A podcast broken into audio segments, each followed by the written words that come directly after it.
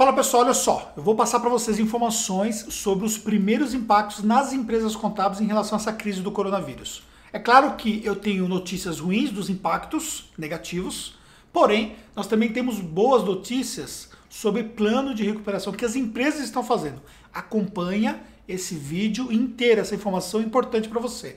Segunda coisa, já deixa o seu like aqui. Quando você deixa o seu like, você ajuda que esse vídeo que chegou para você chegue para outras pessoas também.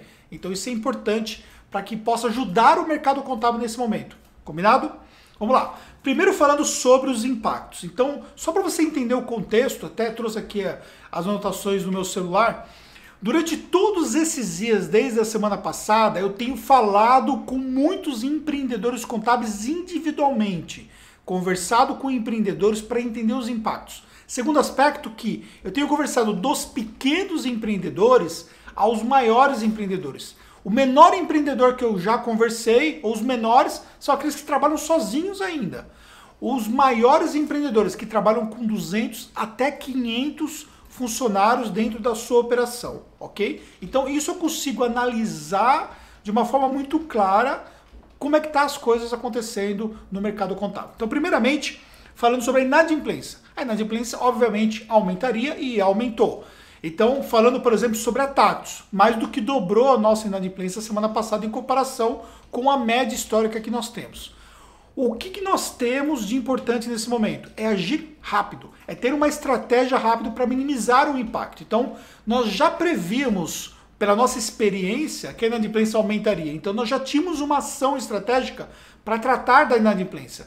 E aí nós colocamos em ação, já estamos reajustando as ações. Então, por exemplo, nesse momento aqui, até na minha tela aqui, eu, aqui ó, na minha tela aqui, eu tô, eu estava analisando o aspecto financeiro e conversando com o nosso financeiro que está em home office. Todo mundo está em home office, né? Então, ou seja, para poder falar justamente sobre o que nós estamos fazendo, o que está dando certo, o que não está dando certo, enfim.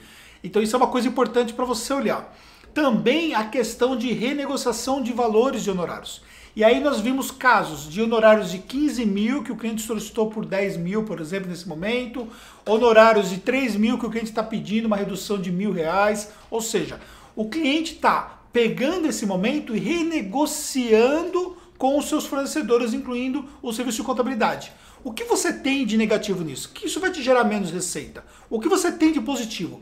Que esse cara que vai renegociar contigo, ele vai renegociar, mas ele vai te pagar porque você tem uma condição com ele de que é uma, um acordo que você faz. Tá bom, eu te dou um desconto, mas esse desconto está condicionado ao pagamento na data certa. Você tem que avaliar o que nesse ponto?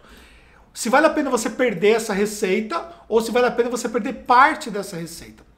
Às vezes você tinha um lucro maior, às vezes você vai empatar nos próximos meses, mas você vai recuperar esse cliente depois, daqui a 3, 4 meses, quando as coisas voltarem ao normal. Normalmente essas negociações estão ocorrendo por 90 dias. Parece que o prazo que o governo está dando, justamente no deferimento do Simples Nacional e que vai acontecer em outras coisas também, é justamente o prazo que os clientes estão solicitando para poder ter uma negociação melhor de honorários. Ou seja, é uma coisa que você tem que levar em consideração e analisar com o seu fluxo de caixa e rentabilidade por cliente.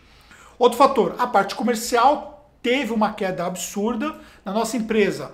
De terça-feira até sexta-feira nós não convertemos ninguém. Ontem nós convertemos um cliente. As demandas de hoje já aumentaram. As demandas de ontem já foi melhor, tanto que nós convertemos. Hoje é terça. E aí, eu estou falando de segunda-feira ontem e falei de semana passada, de terça a sexta-feira. E aí o que nós estamos percebendo sobre a questão própria de acessos no nosso site. Então nós tivemos 24% menos acesso no site e correspondentemente nas páginas que demandam solicitações e propostas. Ou seja, a diminuição dos acessos não foi tão significativa assim, mas a diminuição de solicitação de propostas foi. E a gente sabe que vai ser impactado por essa diminuição nesse momento. Mas nós sabemos que quem tiver preparado agora vai tracionar mais rapidamente novamente depois. Ou seja, você precisa já olhar o que você vai fazer hoje para você recuperar quando as coisas começarem a voltar ao normal. Sobre dispensas de profissionais. Então, empresas grandes já estão dispensando profissionais. Teve empresas que dispensaram 10% em média, que foi mais ou menos o que aconteceu na nossa empresa. Nós tivemos que dispensar porque não faria sentido nesse cenário de incerteza ficar com profissionais que eles não teriam função home office e nem poderiam, por exemplo, ser aproveitados para férias ou para outras banco de horas. Não faria sentido. Então, ou seja, nós optamos pela dispensa no caso desses profissionais. E aí, uma coisa que se repetiu em outras empresas que eu conversei. Agora, teve gente que optou por não dispensar ainda, que tem uma operação grande, mas teve que realocar pessoas do comercial e pessoas da legalização, porque despencou totalmente a demanda nessas duas áreas, ok? Enfim, sobre essa questão própria dos impactos negativos, são os principais pontos que eu tenho para citar com vocês. Ah, uma outra coisa que eu esqueci de falar: 80% é, na pesquisa que eu fiz dentro do Telegram, 80% mencionou que houve já um impacto no fluxo de caixa. Então, uma outra informação importante. Agora, vamos falar um pouco sobre boas notícias. A primeira boa notícia é que 80% das pessoas que eu falei e das pessoas que eu pesquisei dentro do Telegram já disseram que estão trabalhando 100% home office. Isso eu acho muito importante. O quanto antes nós migrarmos para o home office, já era para ter migrado todo mundo, mas tem gente que ainda não migrou, tá? Isso é uma coisa que você é, meio que não pode acontecer isso, você precisa ser mais rápido em relação a isso. O quanto antes migrar para o home office, você vai diminuir o impacto, o risco na sua empresa de algumas pessoas ficarem doentes, você precisa conversar com elas, com, os, com o seu time, você precisa estruturar o home office, ou seja, você precisa estar próximo do seu time mesmo estando à distância nesse caso mas o quanto antes é melhor, porque o país começa a se recuperar melhor e aí nós vamos ter mais rapidamente a possibilidade de voltar a funcionar as coisas, mesmo que seja do ponto de vista verticalizado.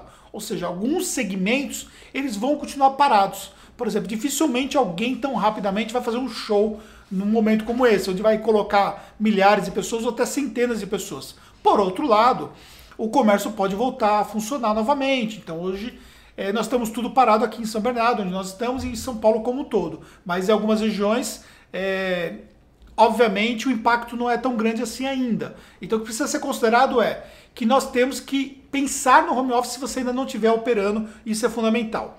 Nós também tivemos uma demanda ontem, o que já mostra uma luzinha no fim do túnel em relação a uma recuperação, ou seja, o dinheiro muda de mão no processo de crise, os segmentos eles não vão performar negativamente todos eles, e segmentos que vão, na verdade, performar bem. Nós já identificamos dentro dos nossos nichos quais são os segmentos que vão performar e estamos criando estratégias específicas para esses segmentos. A começar de hoje, até ontem, que nós migramos 100% do nosso home office, nós estávamos focados nesse processo emergencial, agora nós estamos já focando no processo estratégico de ação também. Ou seja, nesse ponto, quem tem ali é, conhecimento sobre estratégia de marketing contábil já está saindo na frente. Eu tenho conversado com empreendedores que estão desesperados, empreendedores contábeis, que estão desesperados, que estão apanhando com tudo isso e estão desistindo, por exemplo,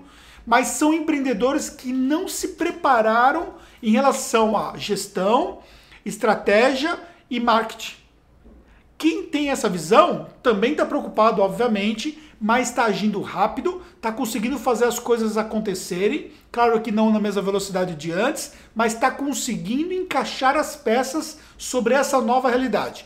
Entenda uma coisa: o padrão de empresa contábil até então foi desfeito o planejamento da sua empresa contábil até então foi desfeito. Tudo mudou. Nós temos um outro cenário, um outro padrão. Você tem uma ação emergencial que você precisa executar. Você tem uma ação que tem que ser feita agora. E você tem um outro tipo de empresa contábil que vai se iniciar a partir de então. Qual é a sua função nesse momento? Minimizar os impactos, passar por essa fase e já alavancar sua empresa contábil novamente numa outra fase. Então é fundamental você conhecer sobre marketing. Anderson, não conheço nada. Anderson, não estou conseguindo fazer estratégia, não estou conseguindo entender o que eu posso fazer.